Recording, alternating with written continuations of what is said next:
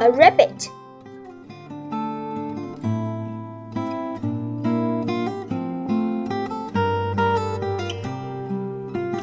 Hello everyone, I'm a little rabbit. My name's Han Han.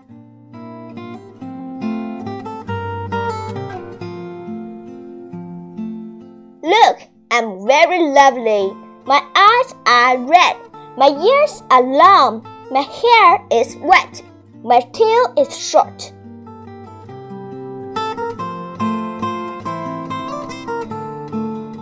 I like carrots very much. I have a good friend. She is my little master. Her name is Lisa. We always play games together. I like her very much and she likes me too.